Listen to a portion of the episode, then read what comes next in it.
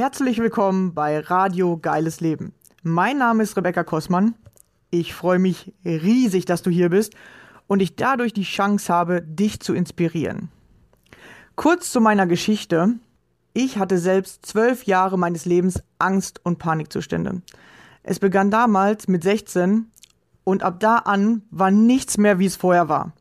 In meinem Leben drehte sich plötzlich alles nur noch um die Angst. Ich hatte täglich mit Panikattacken zu tun und war nur noch damit beschäftigt, Symptome auszuhalten. Heute ist für mich fast unvorstellbar, wie ich das jeden Tag zwölf Jahre lang durchgehalten habe. Zum Glück, ja, heute sage ich zum Glück, war irgendwann der Leidensdruck so hoch und mein Wille, aus der Angst herauszukommen, so groß, dass ich mich selbst auf den Weg gemacht habe, den Weg aus der Angst zu finden. Wie ich das gemacht habe und was ich dabei alles über mich und das Leben herausgefunden habe, möchte ich dir hier auf diesem Wege mitteilen. Dazu erzähle ich dir Privates von mir und lass dich an meinen Erkenntnissen teilhaben. Stelle dir ab und zu ein Buch vor, das mir weitergeholfen hat. Und außerdem lade ich gerne Gäste ein, um zu erfahren, wie ihr geiles Leben aussieht. Welche Ängste haben Sie auf Ihrem Weg kennengelernt? Wie haben Sie diese überwunden? Oder welche Herausforderungen stellen sich genau jetzt gerade in diesem Augenblick in Ihrem Leben? Wenn auch du mein Gast sein möchtest, dann melde dich gerne bei mir. Ich finde es immer mega interessant herauszufinden, was sind die Geschichten anderer Menschen und vor allem, wie gehst du mit deiner Angst um? Jeder Mensch hat seine ganz eigene Vorstellung von einem geilen Leben. Ich glaube, dass jeder Mensch ein geiles Leben verdient hat. Das Einzige, was uns daran hindert bzw. uns davon abhält, sind unsere eigenen Ängste und Mauern in unserem Kopf.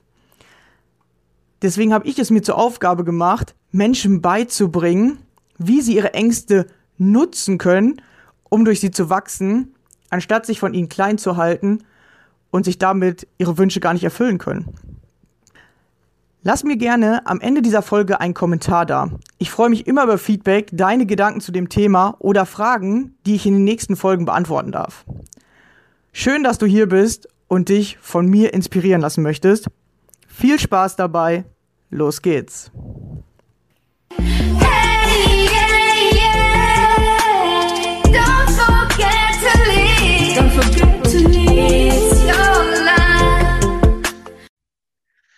Hallo und herzlich willkommen. Schön, dass du wieder dabei bist. Heute habe ich wieder einen Gast bei mir und zwar die liebe Lena. Hallo Lena. Hallo Rebecca, schön, dass ich da sein darf. Ja, schön, dass du hier bist und äh, wir sind schon ganz gespannt, welche Geschichte du uns mitgebracht hast. Ähm, erzähl uns doch gerne mal von dir. Wo kommst du her? Wer bist du? Was machst du Schönes? Sehr gerne. Also ich bin Lena, das hast du schon gesagt. Ich bin 34 Jahre alt und ich komme aus NRW. Ich wohne in der Nähe von Düsseldorf, in einem kleinen Städtchen namens Willig. Das kennt wahrscheinlich noch keiner. Und ich bin selbstständig mittlerweile seit über zwei Jahren. Ähm, vor ungefähr zwei Jahren habe ich mich selbstständig gemacht. Und jetzt mittlerweile helfe ich auch anderen Menschen dabei, dass sie sich selbstständig machen können. Mm, ich wohne alleine, ich wohne mit zwei Katzen zusammen, ich habe keine Kinder, meine Katzen sind meine Kinder und das sind so die groben Eckdaten, die ich schon mal über mich verraten kann. Ja, äh, genau, ja. Ich glaube, Katzenfreunde habe ich auch ein paar dabei. Also in meinem Coaching sind mehrere, die eine Katze haben. Äh, da fühlen sich bestimmt gerade viele angesprochen. Ähm, genau, aber wir sind jetzt zu einem ganz anderen Thema oder im, im, Vorgespräch hast du mir ein ganz anderes Thema erzählt. Ähm, genau, magst du uns ein bisschen erzählen, wie ging es dir früher? Und äh, du hast ja auch einen Wendepunkt im Leben gehabt. Äh, genau, ja, erzähl uns einfach mal davon. Ja, ähm, ich möchte einmal ein bisschen mehr als vier Jahre zurückgehen, und zwar kurz vor meinem 30. Geburtstag.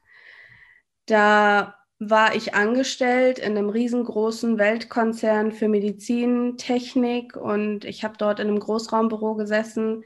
Ich habe jeden Tag fast zwölf Stunden gearbeitet, ohne Pause.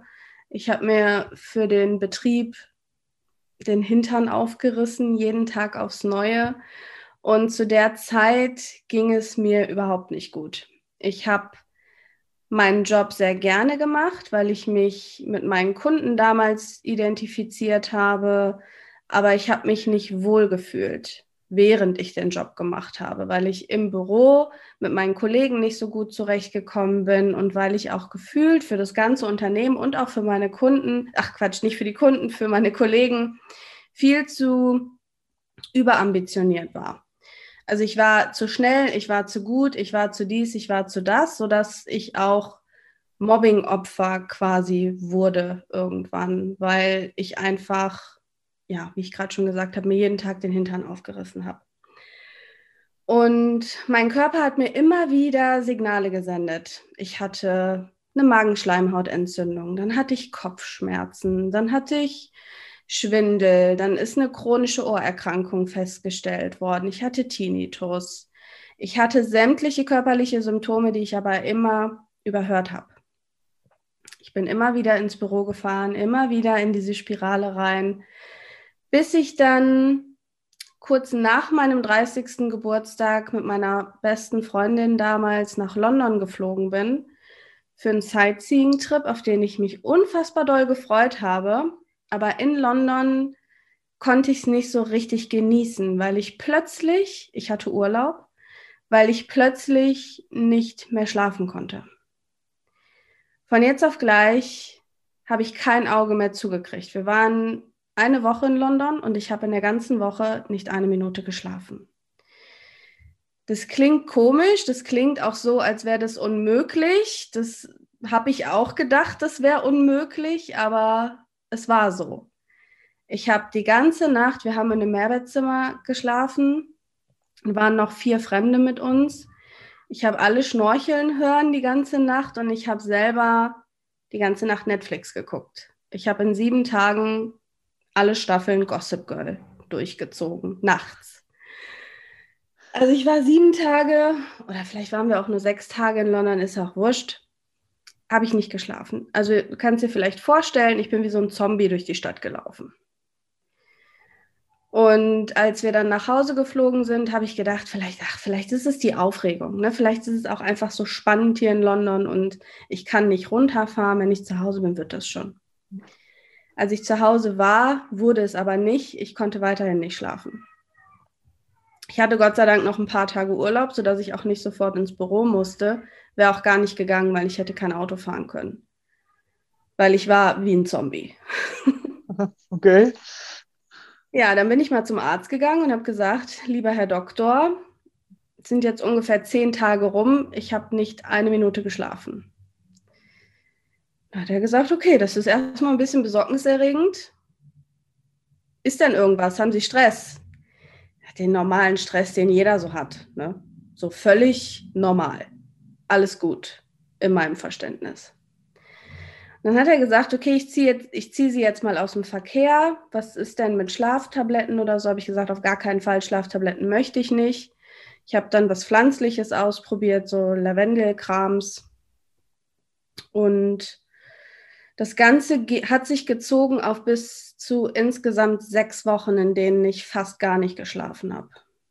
Dann mal eine halbe Stunde nachts, vielleicht auch mal eine Dreiviertelstunde, aber sonst war ich durchgehend wach. Und ein Zombie, ein laufender Zombie. Also das macht ja voll das komische Gefühl, ne? Weil ich habe jetzt mal, also ich habe vielleicht mal, dass ich bis 4 Uhr wach bin oder vielleicht auch mal bis 5 und dann äh, schlafe ich vielleicht nur bis 10. Also ich sage mal so vier Stunden oder so, dann fühle ich mich schon richtig eklig. Ja. Wenn man jetzt tagelang nicht schläft, das kann ich mir fast gar nicht vorstellen, wie muss dann das Gefühl sein? Weil das ich kenne, dass ich dann so Herzrasen kriege oder so, wenn ich zu wenig schlafe. Ja, Herzrasen, ähm, heiß, kalt, überhaupt nicht aufnahmefähig. Also ich war wirklich, also ich kann dir auch gar nicht beschreiben, wie ich ausgesehen habe in der Zeit. Also Walking Dead ist da ein Scheißdreck gegen gewesen. Ah, okay. Ja. ja. sechs Wochen ging das und dann irgendwann ähm, konnte ich langsam runterfahren. Ich hatte wirklich auch immer den Puls bis keine Ahnung wo mit Tabletten haben wir das dann, glaube ich, gelöst. Also diese Lasea war es, glaube ich, so Lavendelkapseln, die haben es auch nicht gebracht. Ich habe dann mit Johanniskraut, glaube ich, ging es dann so langsam, dass ich dann auch schlafen konnte. Und dann ist es aber sowas von umgeschlagen in, ich schlafe jetzt nur noch. Also okay, von gar also nicht schlafen in nur noch schlafen. Bitte? Okay. Ah, ja, ja, wollte ich gerade fragen. Von gar nicht mehr, also erstmal äh, sechs Wochen wach, in, ich stehe gar nicht mehr auf. Genau. Okay. Also hast du dann auch richtig so drei, vier Tage durchgeschlafen oder? Ja. Äh, ja, also wie Koma schlafen sozusagen. Ja, also ich bin ein paar Mal wach geworden, bin dann auf Toilette gegangen, habe was getrunken, meine Katzen gefüttert und das Katzenklo sauber gemacht und so, aber sonst nur geschlafen. Und ja, irgendwann hat mein Arzt dann gesagt, das ist jetzt auch irgendwie nicht mehr ganz normal. Ne? Also wir sollten uns jetzt mal informieren und mal gucken, was es sein könnte. Hat mich dann auch komplett auf den Kopf gestellt, die Schilddrüse untersuchen lassen und halt sämtliche Blutwerte und MRTs und so weiter, bis wir dann eben zur Diagnose Depression gekommen sind. Also Burnout und Depression und ähm, ja, dann zum Neurologen, zum Psychotherapeuten auch gleich direkt. Ich habe Gott sei Dank sofort einen Platz bekommen, damals auch. Normalerweise muss man ja bis zu sechs Monate teilweise warten, bis man einen Platz bekommt. Und ich hatte echt Glück und ich habe auch einen richtig guten Therapeuten erwischt. Also der hat wirklich dazu beigetragen, dass mein Leben gerettet wurde. Ja, also Dep äh, Diagnose Depression. Und die Diagnose hat mein Leben verändert, würde ich sagen. Nicht würde ich sagen, ist so. Weil aus sechs Wochen Krankheit, also aus, aus sechs Wochen Krankschreibung, wurden letzten Endes anderthalb Jahre, in denen ich nicht arbeiten konnte, in denen ich nicht am sozialen Leben teilnehmen konnte, in denen ich die meiste Zeit noch nicht mal meine Wäsche aufhängen konnte. Geschweige denn abnehmen. Und in dieser Zeit habe ich angefangen, mal mein bisheriges Lebenskonzept zu hinterfragen.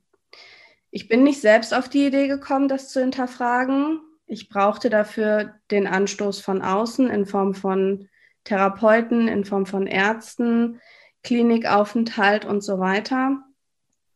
Aber die Impulse von außen haben mich eben wachgerüttelt. Und ich habe festgestellt, das Leben, so wie ich es bisher geführt habe, ist nicht das Leben, was mich glücklich macht, sondern das Leben, was mich krank macht. Und so habe ich dann nach und nach mich damit auseinandergesetzt, was ist es denn, was mich glücklich macht? Oder was kann es sein? Was, was brauche ich, um ein glückliches Leben zu führen? Und das war der Punkt, der dann zum Wendepunkt geführt hat. Ich glaube, das sind ganz, ganz gute Fragen. Also, falls ihr die jetzt gerade nicht richtig mitbekommen habt, ihr könnt ja zurückspulen, schreibt sie euch auf, äh, weil das wirklich äh, wichtig ist. Was will ich eigentlich im Leben? Weil jeder hat ja ein eigenes Empfinden, was ist für mich ein gutes oder geiles Leben in dem Sinne.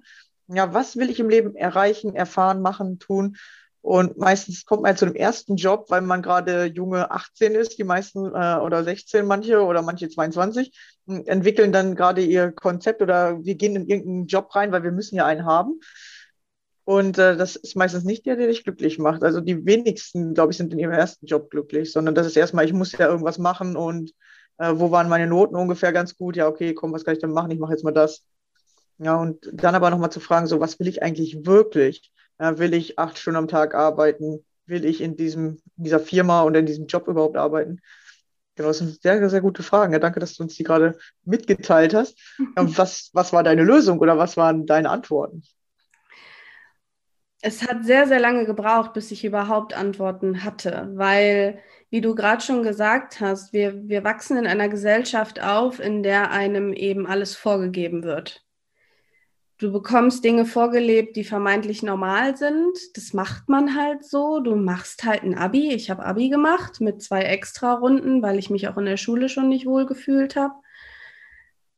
Ich habe Abi gemacht und dann war die Frage Studium oder Ausbildung. Andere Optionen gab es nicht. Und dann habe ich mich für die Ausbildung entschieden und zwar für die, die halt so am erfolgsversprechendsten war mit meinem Notendurchschnitt. Und das war eine kaufmännische Ausbildung. Damit kann man ja im Prinzip alles machen, war so damals der O-Ton. Ne? Also habe ich das gemacht. Und das war halt auch alles nicht meins. Also das war nicht meine Idee. Das war die Idee von, von meiner Mutter, das war die Idee von meinem Opa, von, von der ganzen Gesellschaft ja eigentlich. Ne? Kaufmännische Ausbildung kannst du nichts falsch mitmachen. Und es ist ja auch gut gemeint von den Menschen, also von meiner Mutter, von meinem Opa und auch von der Gesellschaft vielleicht sogar. Aber gut gemeint ist halt nicht immer gut gemacht. Und ja, ich habe das nicht hinterfragt damals, weil das ist eben nicht einfach. Als ich dann halt in diese Situation kam, dass mir diese Fragen gestellt wurden, war ich auch erstmal so, hm, keine Ahnung, glücklich sein? Also was willst du im Leben? Ja, Glück, glücklich sein, wusste aber nicht mal, was das bedeutet. Und selbst das Wort Selbstliebe ist, ist in der Therapie gefallen. Das erste Mal habe ich das gehört und gedacht, was ist das denn? Selbstliebe? Ich soll mich selbst lieben? Wie, wie komisch ist das denn? Das ist, nee, das fühlt sich nicht richtig an gerade. Das hört sich an, wie als hätte das gerade jemand neu erfunden. Ja, die Aufgabe haben doch die anderen, die sollen mich doch lieben, ne? Genau. ja. Genau. Also so ganz, ganz, ganz komische Vorstellungen hatte ich damals noch. Und nachdem ich dann das Wort verstanden habe, war aber noch ein langer Weg hinzu, das auch wirklich zu fühlen. Also das wirklich zu verinnerlichen, was Selbstliebe eigentlich ist. Und mit jedem Schritt in diese Richtung wusste ich dann auch immer mehr, was ich brauche und was ich will. Und was aber relativ schnell klar war, dass ich reisen will. Reisen, reisen, reisen. Ich will die Welt sehen. Ich liebe es, am Meer zu sein. Ich liebe es, Abenteuer zu erleben. Ich liebe es, einfach neue Kulturen, neue Menschen kennenzulernen. Und je weiter, desto besser. Das war, was ich wusste. Aber ich wusste auch, dass das mit meinem Job, den ich bis dato hatte, nicht vereinbar ist, weil 30 Tage Urlaub im Jahr, ja, gut. Kann man jetzt nicht so viel sehen oder jedes Jahr einen anderen Ort. Genau. Und das Konzept, was ich mir so in meinem Kopf vorgestellt hatte, das ideale Konzept wäre, Vollzeit zu reisen und dabei irgendwie Geld zu verdienen. Aber wie? Vollzeit zu reisen ist cool, ne? Ja. Nicht Vollzeit arbeiten, Vollzeit reisen. Vollzeit reisen und dabei zu arbeiten. Aber ich hatte keine Ahnung, wie. War mir völlig schleierhaft, wie das funktionieren könnte. Aber was ich in der Zeit auch gelernt habe, vor allen Dingen jetzt in den letzten Jahren, ist, dass man das Wie gar nicht kennen muss, sondern nur das Was. Und wenn man das klar vor Augen hat, dann findet man auch einen Weg dahin. Das Wie zeigt sich irgendwann von alleine. Und es kam dann auch relativ schnell. Denn ich bin auf den Begriff digitale Nomaden gestoßen, den ich bis dahin auch noch nicht kannte. Ich weiß nicht, ob dir das ein Begriff ist. Ja, mir schon. Okay. Und dadurch bin ich auf den Begriff auch virtuelle Assistenz gestoßen. Also digitale Nomaden haben ja keinen festen Wohnsitz. Die reisen durch die Weltgeschichte und verdienen mit irgendeinem Online-Business ihr Geld. Und fand ich erstmal super spannend, dass es halt Menschen gibt, die das tun, was ich gerne tun möchte, weil es damals noch so für mich total undenkbar halt war. Ich wusste nicht, dass es das gibt, dass es wirklich Menschen gibt, die das tun, was ich tun möchte. Und über diese Szene der digitalen Nomaden bin ich dann auf den Begriff virtuelle Assistenz gestoßen. Und virtuelle Assistenz ist ein Online-Business, mit dem ich halt als Freelancer meine Dienste anbieten kann. Und das ging ganz gut überein mit dem, was ich halt an Berufserfahrungen schon hatte, mit meinen kaufmännischen Erfahrungen. Und dann habe ich kurzerhand beschlossen, mich als virtuelle Assistentin selbstständig zu machen. Und das ist jetzt über zwei Jahre her. Ah, und konntest du eigentlich schon reisen? Weil jetzt ist ja gerade Corona-Zeit. Also konntest du das wirklich schon in Anspruch nehmen oder kam es dir irgendwie dazwischen und hat dazwischen gekretscht und äh, hat dir vielleicht erst geholfen, jetzt die Selbstständigkeit aufzubauen, sodass du keinen Druck hast oder warst du schon unterwegs? Ich war schon unterwegs. Also ich habe mich Anfang 2019 selbstständig gemacht und 2020 kam ja dann die große Keule, aber in der Zwischenzeit war ich schon unterwegs und ich bin auch mit Corona. Jetzt im November war ich ein paar Wochen in Costa Rica. also das funktioniert ja. Ja, man kann reisen trotz Corona anscheinend. Das haben jetzt schon viele erzählt. Ja, ja äh, Im Fernsehen äh, sagst, äh, hörst du immer nein, man soll das nicht machen, oder? Aber äh, es geht anscheinend, ja, es, es ist noch alles möglich. Wir denken immer, es ist nur, ja, weil wir, wenn einer sagt, nee, nein, dann haben wir sofort so eine Sperre im Kopf. Du musst halt einfach deine Wege äh, finden, ja. Ja. Was ist trotzdem noch möglich oder was ist noch erlaubt? Weil irgendwie ist immer irgendwas erlaubt und irgendwas kann man immer machen. Ja, und was machst du jetzt oder wie, äh, wie läuft das gerade weiter? Jetzt kannst du es ja gerade von zu Hause aus machen. Dann hast du wahrscheinlich mehr Zeit gehabt und dir gesagt, okay, jetzt gebe ich ein bisschen mehr Gas vielleicht, so wie ich das jetzt gemacht habe, damit ich hinterher, äh, wenn Corona vorbei ist, noch wieder mehr Zeit habe zum, ich will auch reisen gehen wahrscheinlich, ähm, auch solche Dinge zu tun. Oder wie hast du jetzt die Zeit verbracht?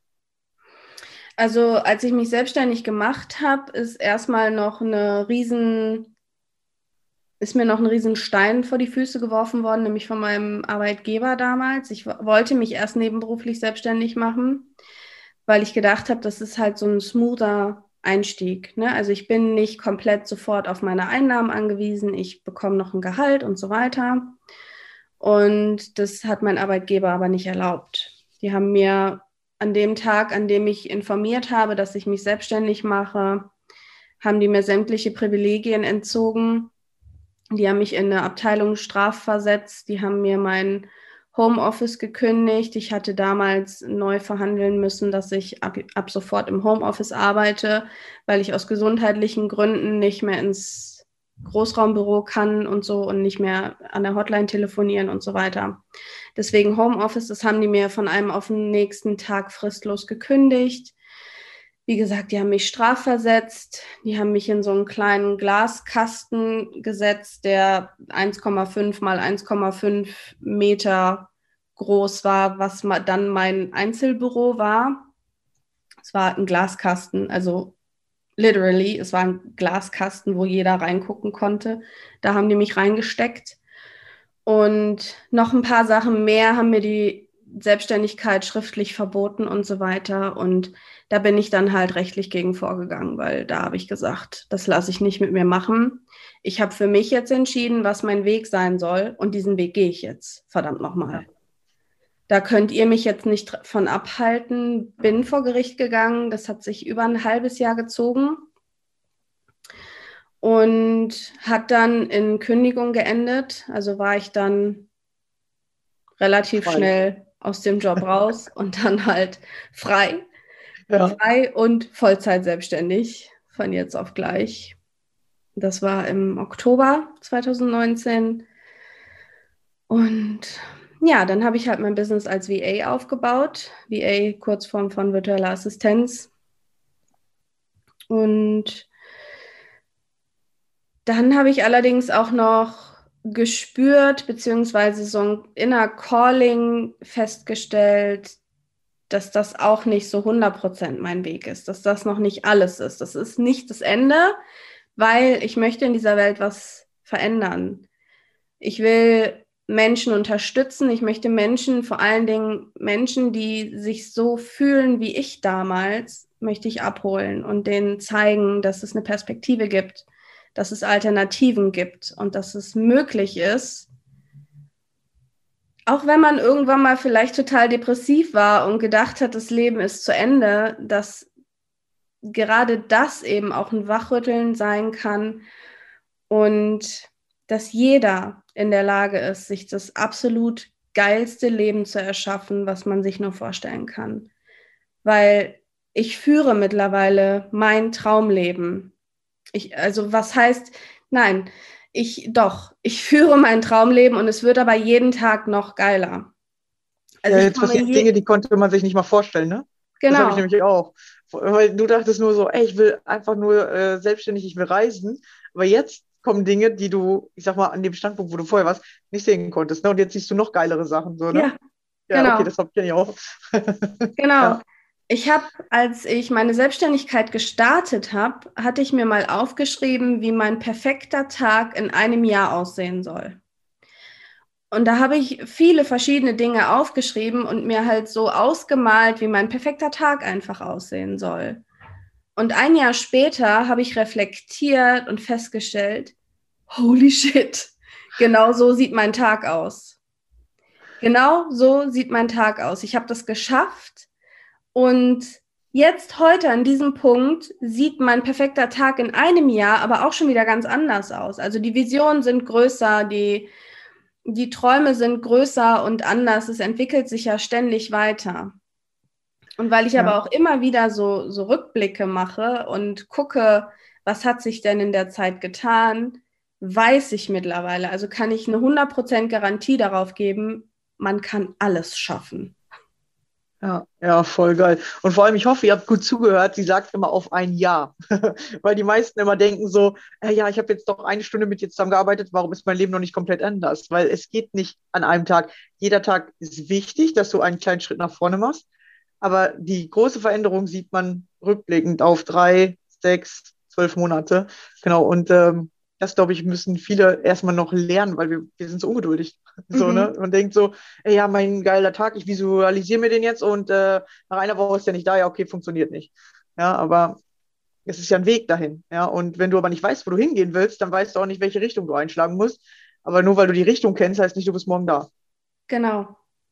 Genau. Mhm. Viele überschätzen, was an einem Tag passiert und unterschätzen, was in einem Jahr passiert. Und das muss eigentlich gedreht werden. Genau, ja. Dass man wirklich langfristige Pläne macht auf ein Jahr, aber du musst halt wirklich jeden Tag, und das ist tatsächlich, manchmal bei mir waren das nur zehn Minuten, wo ich äh, gesagt habe, so jetzt diesen Schritt muss ich machen. Manchmal war es ein Telefonat tatsächlich oder es war einfach nur eine Liste schreiben, was sind die nächsten Aufgaben. Und, und dadurch ist aber irgendwie alles in diese Richtung ähm, gelaufen. Kannst du es auch so bestätigen? Es ist nicht, dass du komplett den ganzen Tag auf einmal veränderst, weil das kannst du gar nicht am Anfang, weil das macht dich unsicher, sondern wirklich immer so Schritt für Schritt für Schritt und auf einmal bist du an diesem Ziel, wo du denkst, so geil, ich hab's jetzt. Ja, kann ich absolut bestätigen, weil die Gefahr ist auch, je mehr wir auf einmal verändern wollen, desto weniger klappt es auch, weil wir uns total selbst überfordern. Wir fangen dann super motiviert an, und ziehen das vielleicht für zwei, drei Tage durch. Wir ähm, implementieren von heute auf morgen eine Morgenroutine, die auf einmal drei Stunden geht. Dann ernähren wir uns gesund, dann machen wir Sport und dann machen wir dies und dann machen wir jenes. Und das halten wir drei Tage durch. Und dann ist aber System Overload. Und wir stehen wieder da, wo wir, wo wir vor drei Tagen standen und sind absolut frustriert und demotiviert. Das funktioniert wirklich nur Schritt für Schritt sich neue Dinge zu anzueignen, neue Gewohnheiten anzueignen und vor allen Dingen auch kleine Ziele setzen. Große Ziele für die Perspektive, also aufs Vision Board packen zum Beispiel, ähm, und kleine Ziele aber für jeden Tag. Ja, das ist gut erklärt. Genau so funktioniert es. Ja, weil wir denken immer so, okay, ich habe jetzt meine Vision hier und äh, wir denken uns, weiß Gott was, und dann denken wir, das ist morgen schon da. Und das ja. funktioniert tatsächlich bei keinem. Sondern es ist tatsächlich der Weg, den du dann äh, dahin auch machen darfst. Das war auf jeden Fall ein guter Punkt. Äh, das, äh, für alle Zuschauer oder Zuhörer ist es sehr, sehr wichtig, dass ihr wirklich auf lange Frist äh, guckt, also langfristig guckt und aber das immer das kurz umsetzt, also wirklich jeden Tag. Genau. Was waren deine größten Veränderungen, wo du sagst, so, boah, ja, das war wirklich das Größte, was sich so seitdem verändert hat? Oder welches Gefühl hat sich vielleicht am meisten auch verändert? Was generell mein absoluter Gamechanger war für mein komplettes Leben, ist aus meiner Opferrolle rauszutreten und Eigenverantwortung zu übernehmen. Zu verstehen, dass niemand im Außen nichts und niemand im Außen dafür verantwortlich ist, wie mein Leben verläuft. Dass mein Arbeitgeber nicht für mein Burnout, nicht für meine Depression verantwortlich war, sondern ich. Dass ich dafür verantwortlich bin, wie mein Tag verläuft, dass ich auch dafür verantwortlich bin, was ich für Gefühle und für Gedanken habe, dass ich das steuern kann, dass ich das jeden Tag neu entscheide. Das hat für mich alles verändert und das sorgt auch dafür, das sorgt am meisten dafür, dass ich einfach glücklich bin, weil ich mich dafür entscheide. Und würdest du sagen, du bist heute äh, dankbar, dass es so gekommen ist, damit du halt das Leben auch so richtig verändern konntest? Oder denkst du, dass du, wenn das nicht passiert wäre, äh, du noch in diesem Job wärst, den du früher hättest, also hattest? Ich bin mir sicher, wenn die Depression nicht gekommen wäre, würde ich jetzt immer noch in diesem Job hängen. Und ich bin jeden Tag dankbar dafür, wie mein Leben verlaufen ist. Ich bin auch dankbar für die Depression, weil die Depression hat mein Leben gerettet. Ja, und richtig gechanged. Ja. ja, dass du endlich das machen kannst, was du vielleicht innerlich schon die ganze Zeit wolltest und gefühlt hast, aber wir trauen uns ja oft nicht. Und ich habe selber auch das Gefühl, dass man so einen Schicksalsschlag braucht, irgendwie, ja, man braucht irgendwie mal den Schmerz, sonst wird man nicht wach und darf aber nicht an diesem Schmerz ähm, ertrinken, sage ich mal, oder festhalten, sondern wirklich was machen. Und ihr habt ja auch gerade bei der Lena gehört, dass das anderthalb Jahre gedauert hat. Ja? Und das ist ja genau das, was ich auch immer erzähle. Ich habe ein bisschen länger daran festgehalten, bis ich die richtigen Sachen gefunden habe. Du äh, hast sofort Gas gegeben. Ich habe irgendwie zwölf Jahre zwar auch Therapien und so, aber irgendwie hat mir das nicht geholfen. Aber von dem Moment an, wo ich wirklich in diese Selbstverantwortung gekommen bin und gesagt habe, nein, es muss hier einen Weg geben und ich finde den, hat äh, bei mir tatsächlich ja dann nochmal drei Jahre gedauert, aber es ist möglich. Ihr dürft nicht aufgeben, ihr müsst weiter da dranbleiben. Und manchmal hat man Glück und findet schnell Leute, die die richtigen Ansätze haben. Und manchmal hat man einfach Glück, dass man viel auf diesem Weg lernen darf, was vielleicht erstmal nicht funktioniert, aber nicht aufgeben, sondern immer wieder ausprobieren. Du hast mir ja auch eben erzählt, du hast mehrere unterschiedliche Sachen gemacht. Du warst auch mal stationär und dann ambulant ne, und das alles ausprobiert, damit du weiterkommst oder damit du herauskommst. Ne? Ja, also die anderthalb Jahre Heilungsweg war auch nicht das Ende der Fahnenstange. Also ich war ja vorher, habe ich schon gelitten. Ne, mein Körper hat mir über Jahre hinweg immer wieder Signale gesendet. Ich habe den Tinnitus, habe ich auch heute noch. Ich habe eine chronische Ohrerkrankung. Das habe ich jetzt mittlerweile seit zehn Jahren. Und das war so eins der ersten Signale, die ich bekommen habe, auf die ich aber nicht gehört habe. Und der Körper hat sich schon sehr, sehr früh gemeldet. Aber ich habe halt nicht drauf gehört. Und dann hat er mir halt die Depression geschickt und dafür gesorgt, dass ich einfach nicht mehr anders konnte, als drauf zu hören.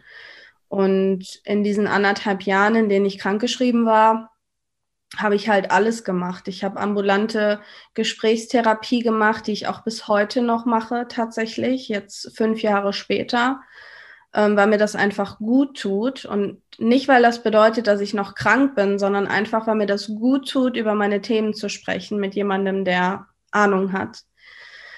Und ähm, ich glaube, auch bis in unser Alter wird es Themen geben, die es aufzuarbeiten gibt. Wir sind nie fertig damit. Ja, das glaube ich auch. Ja, also ich habe ambulante Gesprächstherapie gemacht. Ich war drei Monate in der Klinik am Stück also ich war nicht stationär, ich war in der Tagesklinik. Das heißt, ich bin drei Monate lang jeden Morgen um 8 Uhr hingefahren, um 17 Uhr nach Hause gefahren. Das waren die härtesten drei Monate meines Lebens, weil ich da rund um die Uhr gezwungen war, mich mit mir auseinanderzusetzen. Und das war verdammt nochmal anstrengend, richtig anstrengend. Aber auch im Umkehrschluss das, was ich gebraucht habe. Absolut das, was ich gebraucht habe.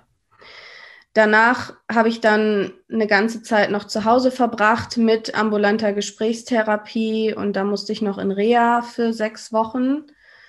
Und ein paar Wochen dann danach bin ich dann so langsam wieder eingegliedert worden in meinen alten Arbeit, in meinen alten Job.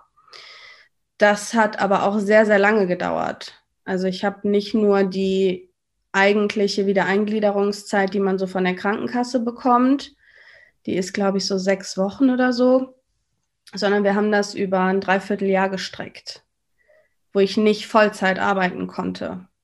Das ging halt einfach nicht. Nach anderthalb Jahren komplett raus und auch noch nicht so richtig wieder auf dem Damm, denn ich muss ganz ehrlich sagen, ich bin nach anderthalb Jahren nur wieder arbeiten gegangen, weil die 72 Wochen rum sind, rum waren. Und ich halt dann wählen musste, gehe ich jetzt wieder arbeiten oder beziehe ich jetzt Arbeitslosengeld 1? Also okay, ich bin ja. aus dem Krankengeld rausgefallen. Und dann habe ich halt, ja, wir haben diese Wiedereingliederungsphase, ich glaube, über ein Dreivierteljahr tatsächlich gezogen, wo ich dann mal, ich glaube, drei Stunden am Tag gearbeitet habe und auch meistens nur so zwei, drei Tage die Woche, also wirklich ganz, ganz langsam.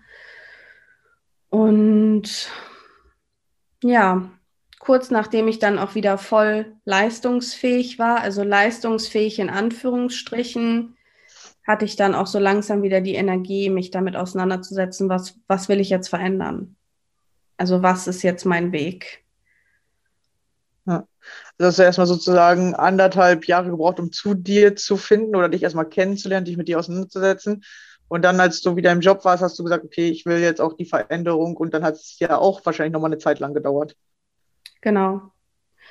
Genau. Ja, nee, also die Heilungsphase, in der ich krankgeschrieben war, da ging es wirklich erstmal nur darum, gesund zu werden. Also wirklich ja. gesund zu werden, auch die Symptome in den Griff zu kriegen und einfach zu Kräften wiederzukommen. Und für mich war die einfachste Option, dann wieder in den alten Job zurückzugehen, weil ich wusste, das wird mich am wenigsten Anstrengungen kosten, weil ich dann jetzt nicht noch auf Jobsuche gehen muss, nicht hunderte von Bewerbungen schreiben und mich auch umorientieren und so. Das hätte halt viel zu viel Energie gekostet.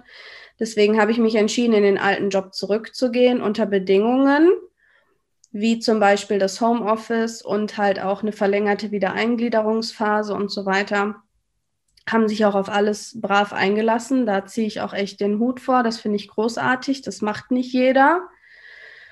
Und ja, dann habe ich echt noch mal eine ganze Zeit gebraucht, um mich damit auseinanderzusetzen, was möchte ich denn jetzt? Ich habe es natürlich erst noch in dem Betrieb versucht, als ich wieder bei Kräften war, habe ich dann auch festgestellt, okay, es steckt halt viel in mir und ich will auch viel lernen, ich will mich weiterbilden und ich möchte neue Dinge ausprobieren und bin dann immer wieder zu meiner Chefin. Ich war einmal die Woche, stand ich bei der auf der Matte und habe da irgendeinen neuen Vorschlag gemacht und ich bin da so auf die Nerven gegangen. Ich möchte gerne ins Ausland, ich möchte gerne diese Weiterbildung machen, ich möchte gerne diesen Kurs machen, ich möchte jenes, ich möchte das. Und jedes Mal war die Antwort nein.